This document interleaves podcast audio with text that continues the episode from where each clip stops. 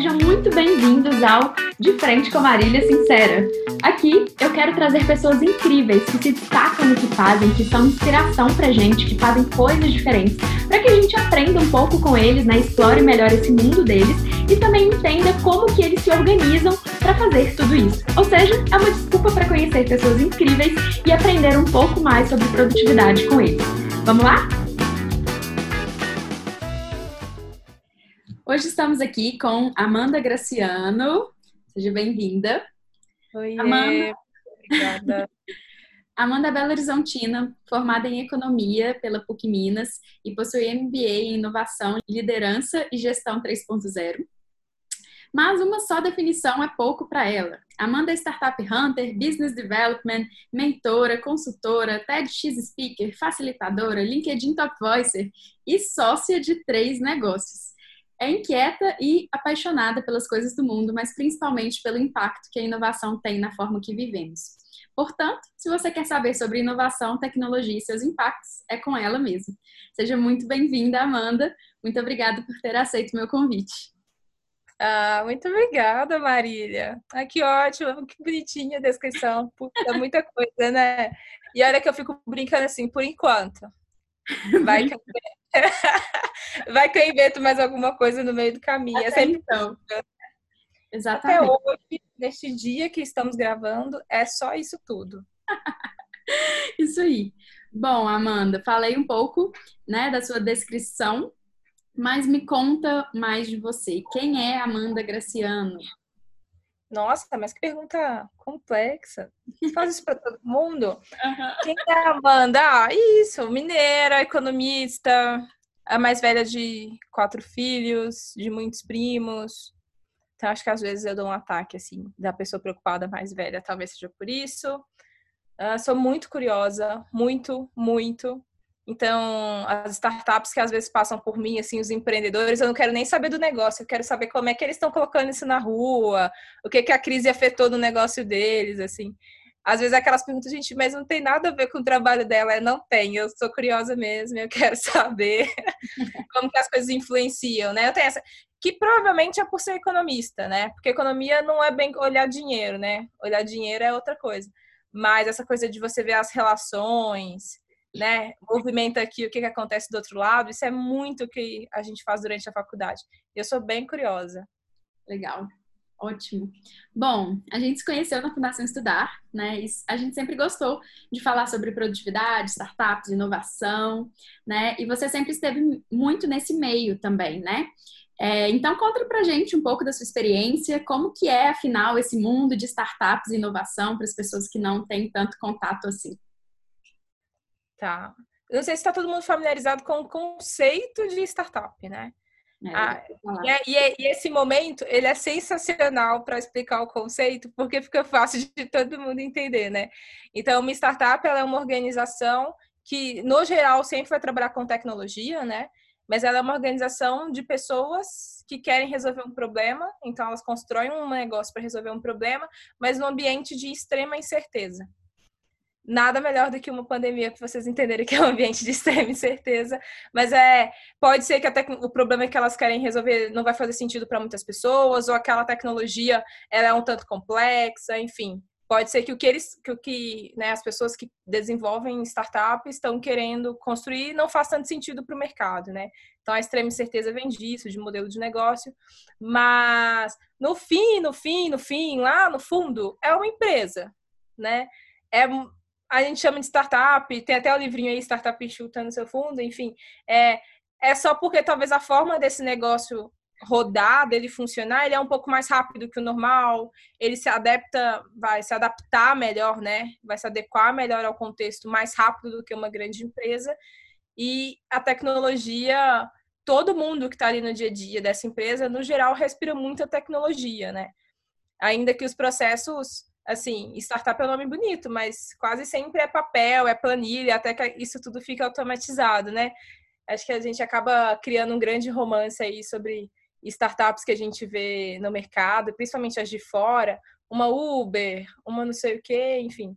No final do dia são todos negócios com funcionários, fluxo de caixa e todo mundo precisando garantir um faturamento para o negócio funcionar no mês seguinte, igual qualquer outra empresa, né? Então, o dia, o dia a dia ele acaba diferente de negócios tradicionais, eu diria que ele é um dia a dia com muito mais novidade. Então, tem muita coisa surgindo e, e morrendo o tempo inteiro de negócios, né? Se a gente vê negócio surgindo e morrendo assim, todo dia tem uma novidade diferente, uma tecnologia nova, é, que é o que a gente começou a perceber mais agora, né? Quando fala de pandemia, sabe essa coisa do tem uma vacina hoje? Não, não tem. Tem mais duas? Não tem. No mundo das startups é isso todos os dias. Então, falando de coisas novas, né? Novidades. Mas é uma bolinha, né? Então, depois de um tempo que isso vai para todo mundo. Mas é mais ou menos um dia a dia, assim, com 5 mil coisas diferentes para fazer no mesmo dia e muita novidade quando a gente fala de tecnologia, assim, para conhecer e para trabalhar junto. Ótimo, acho que deu para entender e já cobriu uma das minhas perguntas. É, mas me conta, então, assim, tem um conceito que você gosta de trazer para a inovação?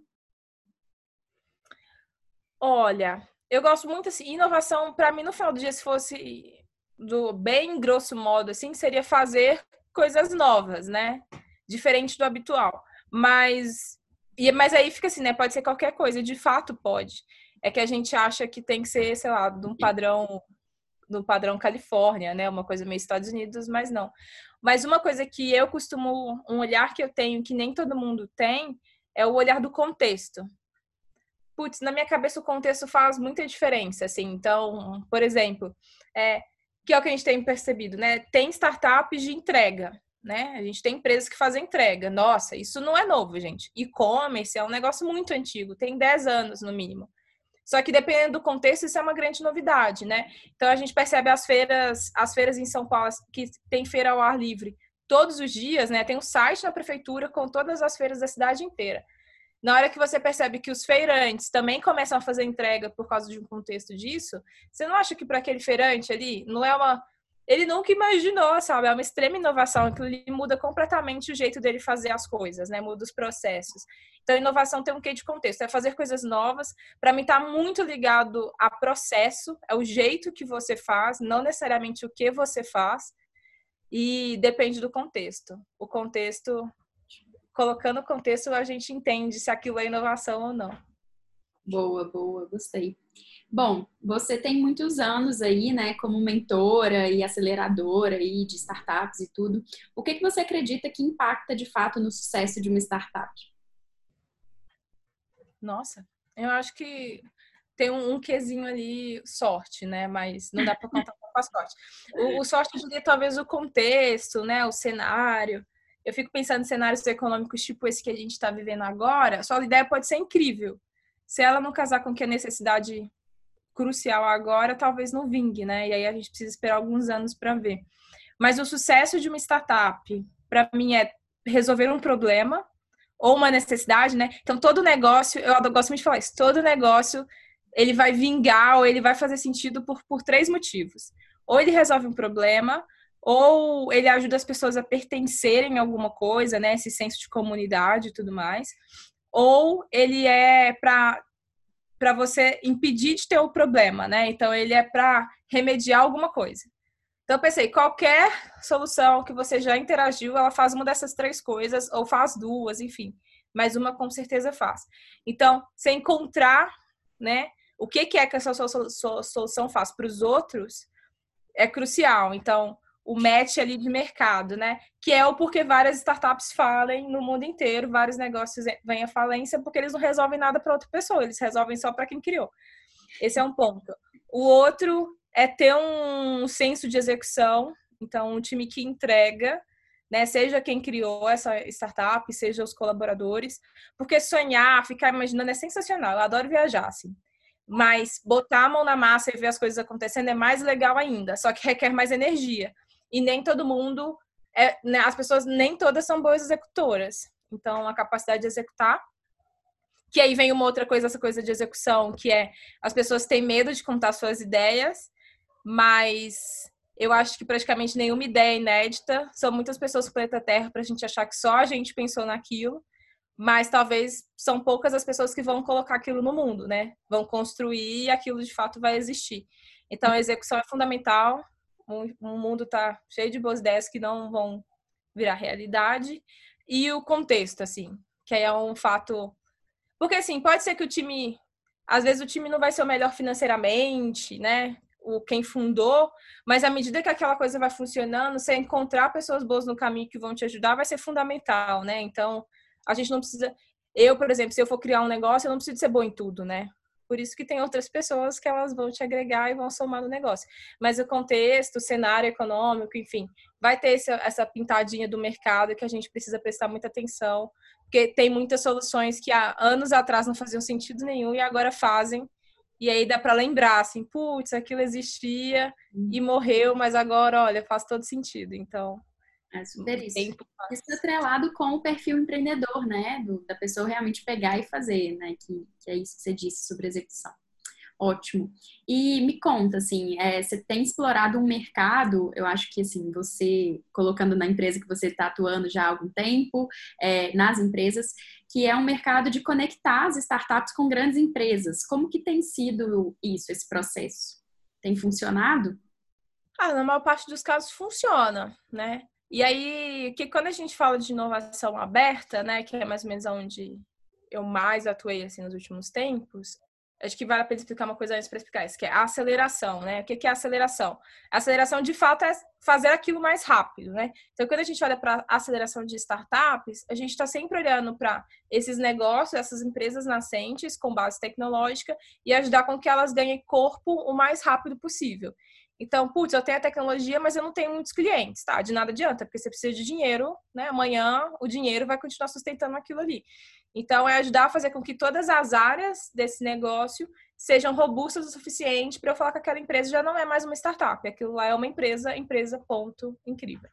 Quando a gente começa a falar de inovação aberta, o que, que eu estou falando? Eu estou falando que grandes companhias, empresas que são muito grandes, as multinacionais, enfim, empresas que já estão consolidadas precisam de fornecedores ou elas têm desafios pontuais que hoje do jeito o processo que eles usam não vai resolver. Então eles procuram essas empresas que são inovadoras, que fazem coisas diferentes para resolver esses problemas. No geral dá certo, né? Então, quando e tem muitas aceleradoras no Brasil que fazem esse trabalho, né? Quando é, casar o problema que a empresa tem com o que a startup faz, quando esse casamento, né, ele dá certo, o projeto sai redondo, sai perfeitinho, assim. E, inclusive, depois sai com rollout, né? Que é quando aquela, aquela companhia, além de atender aquele projeto específico que foi o primeiro que ela pensou, ela consegue fazer com que a startup atenda diversos outros projetos dentro da mesma empresa, né? Mas às vezes não dá. E aí, quando não dá, pode ser esse match foi ruim, então o problema identificado foi errado, ou a dor que a companhia falou nem era uma grande dor, então não era nada demais, ou era só marketing, tipo, preciso dizer para o mercado que eu sou cool e trabalho com startups, esse é um outro ponto de atenção, às vezes acontece. Uhum. É, às vezes a startup não era tão robusta o suficiente, então, na hora que ela vai para uma realidade, uma multinacional, entregar um projeto grande, ela não tem um braço suficiente para entregar esse projeto. Uhum. E às vezes simplesmente aquele relacionamento daquelas pessoas deu errado mesmo, sabe? Uhum. É, pode ser que dê errado. É tudo ser humano, né? No final do dia são pessoas e elas precisam né, se entender para executar um projeto. E às vezes dá errado simplesmente porque essas pessoas não se entendem. Esse é outro ponto também. Às vezes acontece. E aí a gente acha que, nossa, não, é só que. Como várias outras relações entre, startup, entre empresas, né? Pode dar errado por isso entre startups e companhias também às vezes dá. Mas olha, eu vi muito projeto de sucesso, viu? Muito. Que legal. Muito bom escutar. Eu acho que para quem nunca escutou falar um pouco sobre isso, deu para abrir a cabeça. Obrigado por compartilhar. E eu queria aproveitar aqui, né, é, ainda na, no momento que a gente está explorando mais sobre você, né? Eu sei que você carrega uma bandeira super importante, além de ser essa super profissional aí é, na sua vida. E eu queria aproveitar para a gente conversar um pouco sobre isso, né? Vamos falar então da sua representatividade como liderança negra feminina, né? Como que você se enxerga nesse processo? O que que isso significa para você? Como que isso altera na sua vida? Assim, por boa parte do tempo, para mim, eu tento a maior parte do tempo anular isso, né? Não do tipo, gente, não vejam que eu sou uma mulher negra, porque isso é meio inevitável, né? Se as pessoas enxergam, elas vão ver. Mas, putz, você mesma já falou, né? Eu faço tanta coisa, assim, estudei tanto e é, eu tento fazer muito com que esse processo ele seja, gente, olha, eu sou uma mulher trabalhando no ecossistema de startups, sabe? E isso é muito engraçado porque e como que eu já sou bem resolvida com essa questão, né? Então é assim, se alguém tiver algum problema com o fato de eu ser uma mulher negra, isso realmente é um problema da pessoa, né? Então, isso vai escancarar todas as suas dificuldades de lidar com uma pessoa que é diferente de você, porque isso não é um problema meu. E aí, isso para mim já é tão bem resolvido que eu faço coisas que eu não percebo mais, assim, elas são muito automáticas. Por exemplo, a Lilian, que trabalha no distrito aqui em São Paulo, uma amigona, ela comentou que. Porque essa semana também teve esse boom, né? Várias pessoas percebendo que existe racismo e que eu acho, às vezes eu acho engraçado, assim, me choca ao nível da horrível. Eu falei, gente, vocês realmente não estudaram história na escola, assim, não é, não é que a gente acha que tem um problema, ele tá aí. Mas enfim, voltando à Lilia, ela disse que no início desse ano teve um evento de comunidades e eu fui, fui mediar um painel. E aí, durante a minha apresentação, ela falou que eu disse que eu era olha, eu sou mulher negra, trabalho com ecossistema de startup e tudo mais. Mas para mim isso é muito natural, né? Tipo, isso é quem eu sou. Não tem não tem como olhar para o espelho e achar que eu sou alguma coisa diferente disso, né? Mas ela falou que ela achou muito curioso, porque na hora que eu falei, ela foi prestar atenção para a plateia. E aí ela viu que não tinha tanta representatividade. E aí ela falou, putz, muito importante você falar, porque aí a gente percebe. Falei assim, olha, que legal, mas eu nem, assim, isso para mim precisa ser uma coisa tão superada que eu só tô deixando bem alinhado que isso para mim não é um problema e eu espero que não seja para as pessoas. Um outro exemplo, meu chefe também, ele morreu de rir que quando a gente recebe startups, né, em turmas, porque isso facilita o processo. E aí, na apresentação para todos os empreendedores, que na maior parte sim são homens brancos, e aí todo mundo se apresentando do time, putz, eu trabalho com marketing, eu sou responsável por comunidade. Eu, na hora de me apresentar, eu disse que eu era Amanda, eu, era, eu sou responsável pela jornada das startups lá junto com o ecossistema da TOTOS. Então, no final do dia, se vai dar certo ou errado, meio que tem a minha mão e do meu time mesmo porque nós somos responsáveis. E no fim eu disse que eu era mulher e negra e que eu não tinha nenhum problema com isso, com trabalhar com tecnologia e que eu esperava que esses empreendedores também não tivessem. E aí, para mim, foi muito natural. E assim, gente, eu nem pensei, isso não foi um script pensado. Mas foi engraçado que as pessoas assustaram, do tipo, opa, ok, beleza. Mas para mim é assim, sou mulher negra. Na faculdade de economia provavelmente também não tinha muitos negros, né? Eu não lembro de ter estudado assim com muitos, não vi eles na faculdade, principalmente economia.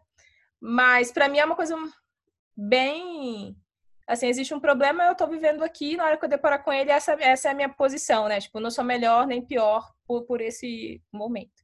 E talvez por isso, aos poucos, eu fui percebendo essa questão da representatividade mais forte, né? Porque, enfim, não vou abalar por causa disso. Tem tantos outros problemas, né, também, então vamos um de cada vez. E aí, aos poucos eu vou eu me percebo cada vez mais sozinha. Isso é meio isso assusta. Porque agora como head de portfólio, não tem lideranças na empresa que eu trabalho negras no mesmo nível que eu, né, hierárquico. Isso é bizarro, porque é uma empresa de muitas pessoas.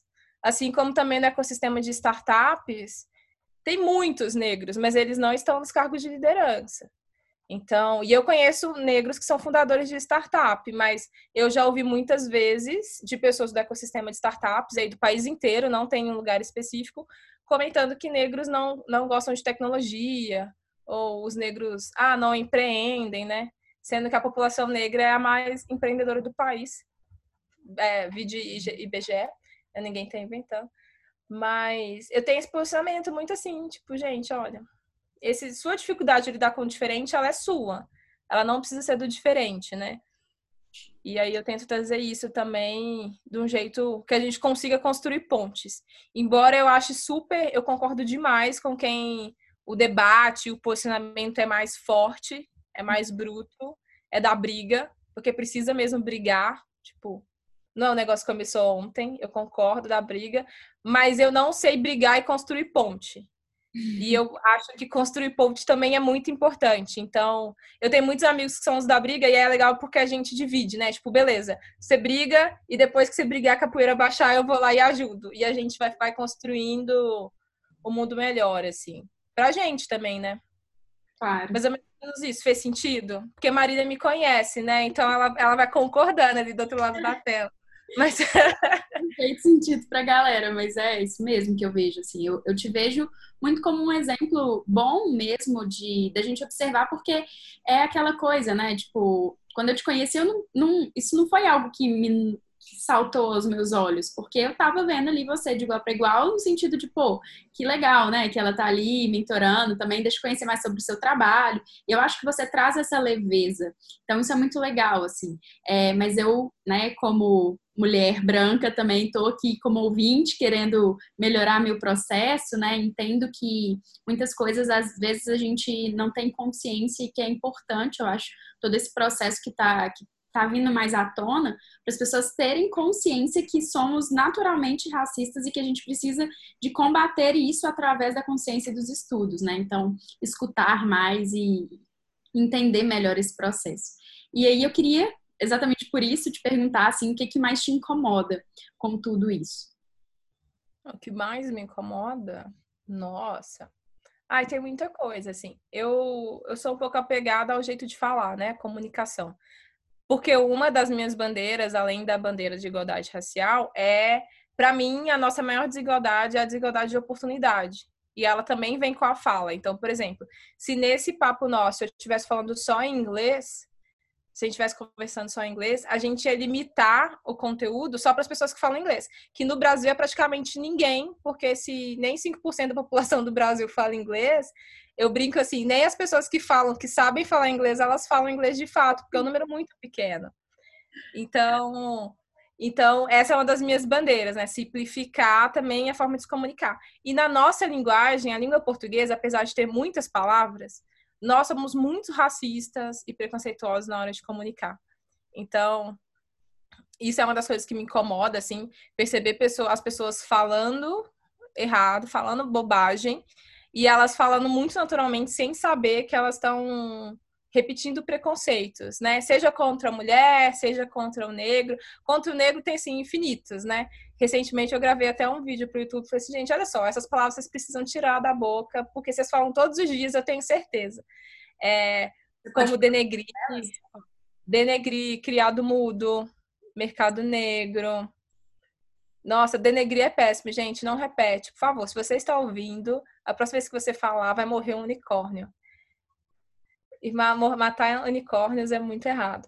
Então, é, não repita, assim, é igual judiar. Judiar também é tão ruim quanto. Então, é, a nossa língua e, e a língua portuguesa, ela é cheia de palavra. Então, a gente pode falar de outra forma, né? Como, por exemplo, o criado mudo é legal porque todo mundo diz que tem um criado mudo em casa, né? E o criado mudo, na verdade, era uma pessoa que ficava em pé ao lado da cama do dono de escravos. Enquanto ele dormia, essa pessoa ficava com um copo d'água na mão.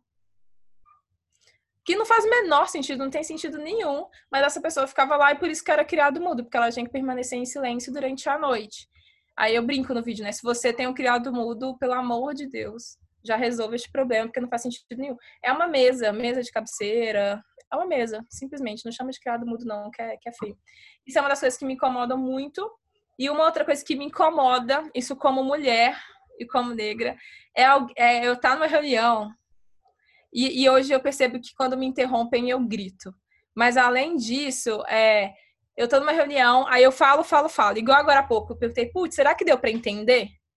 E aí me surge uma pessoa, quase sempre é um homem branco, que acha que é assim, a última bolacha do pacote.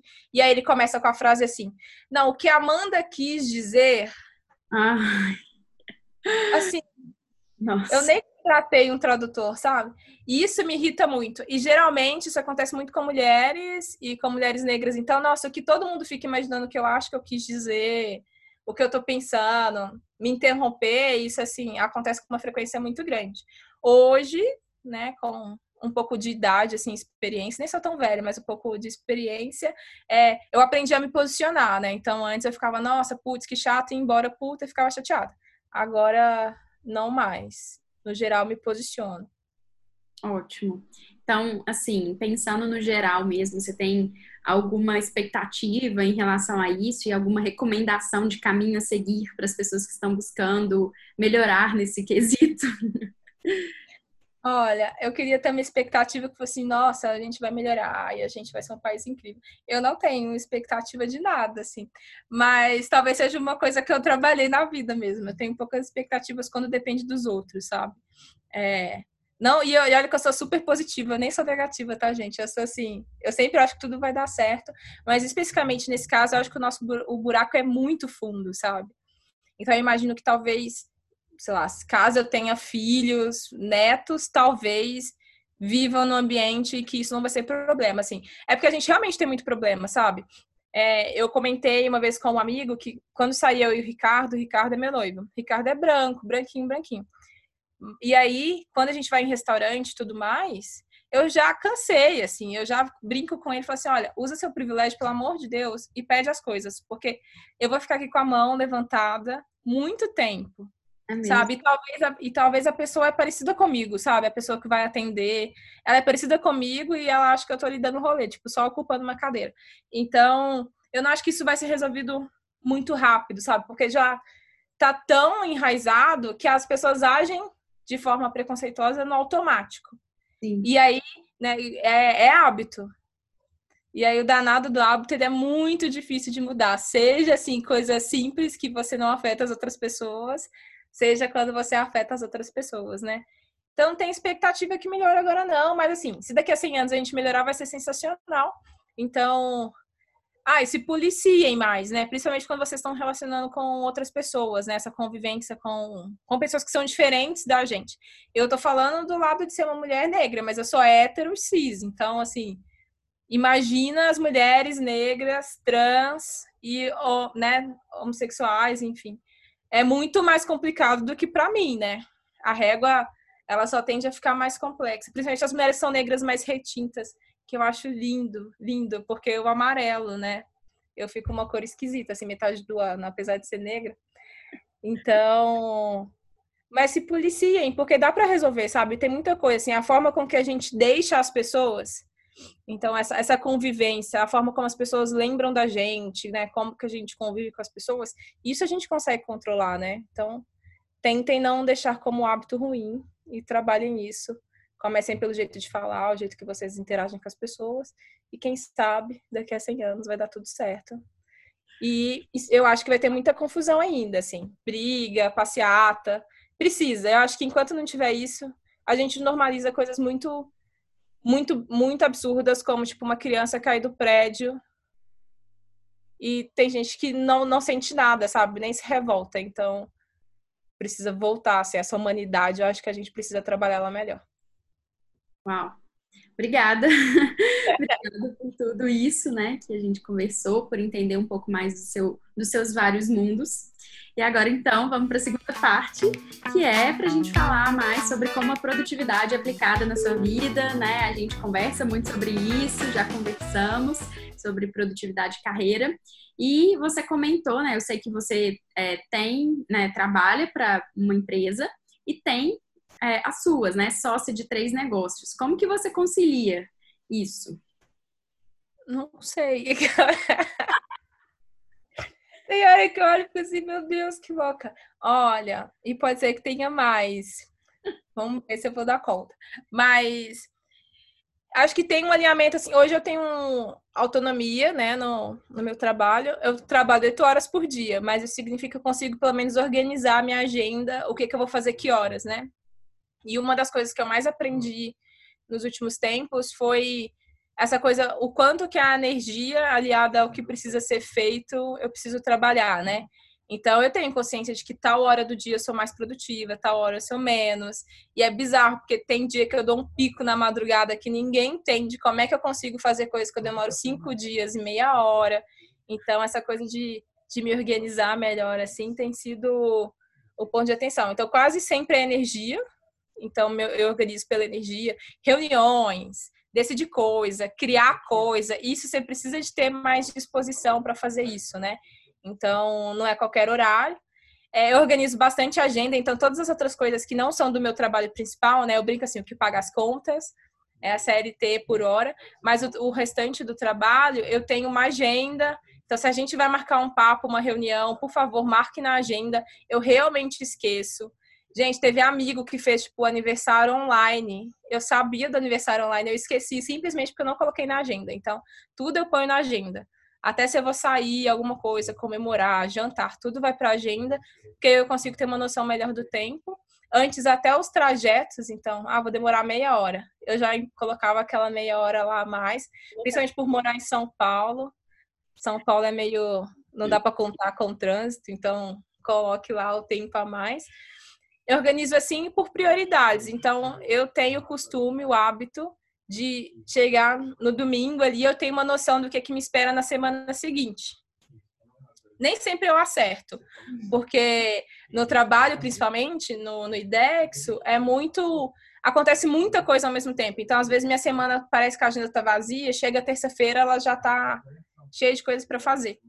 E uma outra coisa, e por usar muito a agenda, é muito engraçado, mas todos os dias à noite, isso é muito hábito. Eu faço duas coisas. Um, eu confiro se o despertador tá ligado, porque pode ser que eu acorde e volte a dormir, então eu confiro se ele tá ligado, e eu confiro a agenda do dia seguinte. Então, tipo, qual que é, o que que eu tenho amanhã de manhã para fazer, como que vai ser minha quarta de manhã, minha quarta tarde, minha quinta de manhã, minha quinta tarde, para eu para eu já organizar a energia. Então, nossa, amanhã vai ser um negócio mais difícil. Então, eu já durmo assim, olha, descansa, porque amanhã de manhã é o dia. E é super hábito. Eu acho que até final de semana eu faço isso, confiro a agenda. Eu também, eu, assim, muitas das coisas que você falou eu faço e indico, né? Fazer planejamento semanal, conferir, colocar, estabelecer prioridades, essas coisas são sensacionais. E cada vez mais eu tenho percebido também essa questão da energia, né? E é muito importante isso. Mas assim, só para ficar, né, deixar claro assim, essa questão de você tem seus horários já marcados para o trabalho e aí o, os outros você vai adequando, colocando ali nos horários vagos. Isso, nos horários vagos. Mas assim, eu acordo muito cedo, eu durmo muito tarde, então tem coisa que dá, dá para organizar, né? E uma boa parte do meu trabalho paralelo, assim, o que não é uma CLT, está muito ligada à produção de conteúdo, está muito ligada à palestra, consultoria, então são coisas que eu tenho bastante autonomia de tempo, né? Então isso isso facilita, assim. Isso é ainda bem que é esse que eu consigo organizar assim com as outras coisas. E é isso, é prioridade. E uma coisa que eu aprendi, e eu acho que nem essa só pra, assim, para a vida, gente, é eu fico muito confortável com o que eu decido não fazer. Muito, assim. Tem coisa que eu olho e fico, olha, incrível, mas eu não vou conseguir fazer, eu não quero, tipo, não vai dar. E aí, por exemplo, nas coisas que são da minha empresa, eu consigo fazer isso. Tipo, uhum. olha, não dá, isso daqui não faz sentido, ou eu não vou dar conta de fazer, não vale a pena me comprometer com isso e tal. No trabalho já é um pouco mais difícil é, esses nãos. Mas sempre que possível também, eu já tenho isso de eu não aceito, não aceito, né? Eu não gosto de fazer reunião com a semana inteira, toda hora. Tipo, gente, que horas que vocês trabalham, sabe? Então, eu já tenho uma política de, assim, tem às vezes na minha agenda horários que eu criei para ninguém marcar nada. Porque naquele horário eu vou fazer tudo que saiu da reunião. super dica. Marque a gente, é, né, deixe horários bloqueados para reuniões com você mesmo, que quer dizer horários de produtividade. É, reunião, tem gente que ama fazer reunião. O problema é que sai tanta atividade dessa reunião, né?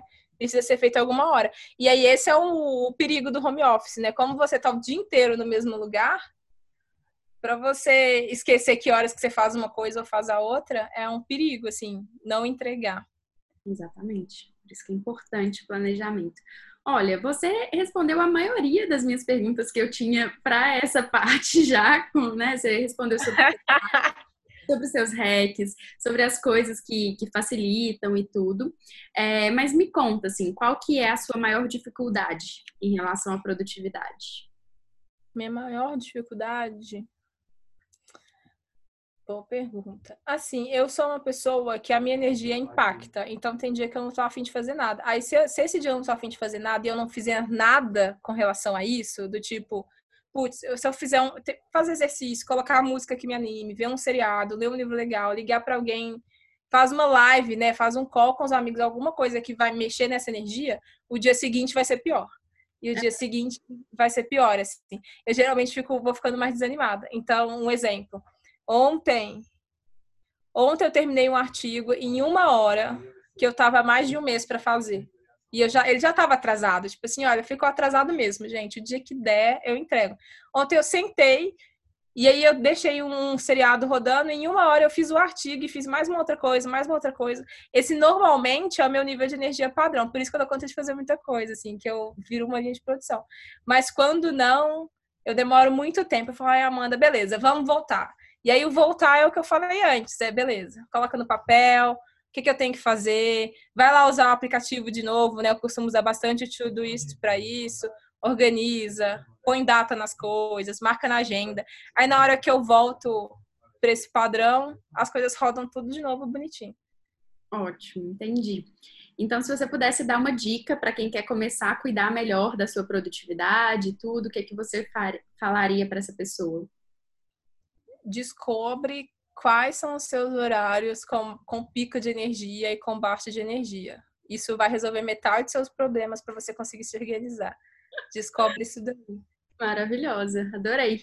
Então vamos agora para o terceiro e último bloco, o de frente com Marília Sincera. Amanda Graciano está preparada? Go, socorro! vamos lá. Bate é. bola, hein? O que te move? O que me move? Vontade de ver as coisas acontecerem. Quem te inspira? Nossa, meus pais. Pontos fracos pontos fracos. Eu acho que eu às vezes quero abraçar o mundo. E aí eu sei que eu não dou conta das coisas, aí eu fico bem desanimada. Um sonho. Um sonho? Eu brinco, né? Aposentadoria. Mentira. É... Um sonho. Eu acho que o sonho é ter a minha empresa mesmo, assim, poder empregar várias mulheres negras, sabe? Tipo, e não depender de outras pessoas para que essa igualdade aconteça, sabe? não preciso ficar falando sobre isso, eu quero ter as coisas. Entendi. Um lugar. Um lugar? Ah, eu amo Minas Gerais. é lugar de Minas gostosinho, tipo Tiradentes, assim. Boa. Uma empresa. Uau! Nossa, uma empresa? Não sei. Nossa, me pegou. Assim, eu gosto muito dessas empresas que são plataformas, mas elas têm muitos problemas, assim. Mas eu gosto bastante do LinkedIn pelo tipo de liderança que eles pregam. Embora eles não são bem resolvidinhos com várias coisas ainda, mas. Ok. Um objetivo para 2020. Nossa, mas já passou 10 anos em 2020. Um objetivo para 2020. eu acho que 2020 eu tinha, eu, eu tinha, continuo tendo o objetivo de estudar bastante, assim. Eu tenho essa coisa da energia, né? Era para ser bate, bate e volta rápido, né? Mas enfim, é, essa coisa da energia, eu, eu descobri que eu tenho alguns anos que eu sou de fazer muito e alguns anos eu sou de estudar mais e entender mais coisas. Então, 2020 tem sido esse ano. Eu não consigo nem contar mais quantos cursos eu já fiz e de coisas completamente diferentes do que eu faço. Eu fui buscar aprender. Então, 2020 é um ano de estudar. Boa. Uma música. Ai, é uma música. Eu gosto muito de muitos estilos musicais, mas ultimamente eu, eu escuto muito Emicida, eu gosto muito do trabalho do Emicida, assim. Eu acho rap bastante interessante. E o Emicida tem um trabalho muito inteligente, então tem muito easter egg nas letras, né?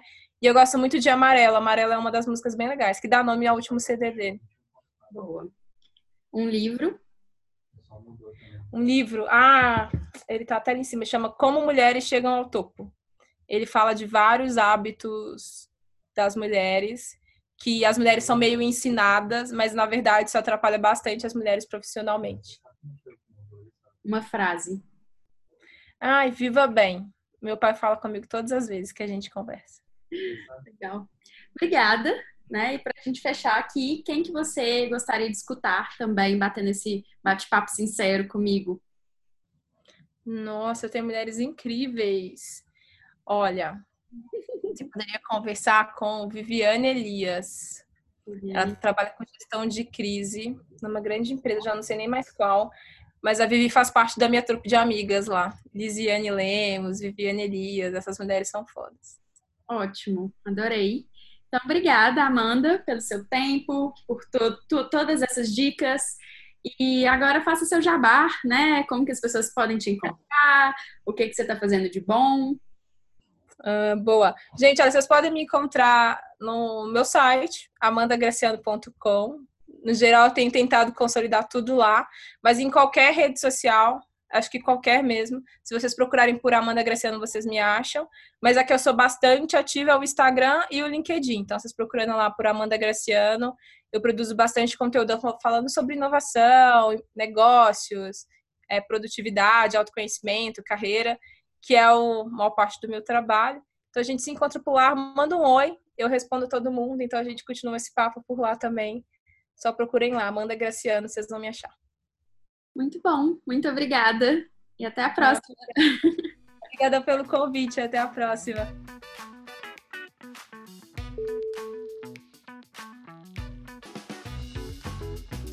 E esse foi mais um De Frente com a Marília Sincera. Espero que vocês tenham gostado. Para me acompanhar mais, é só me seguir no Instagram, arroba Organização Sincera, ou nas minhas outras redes sociais. Muito obrigada e até a próxima!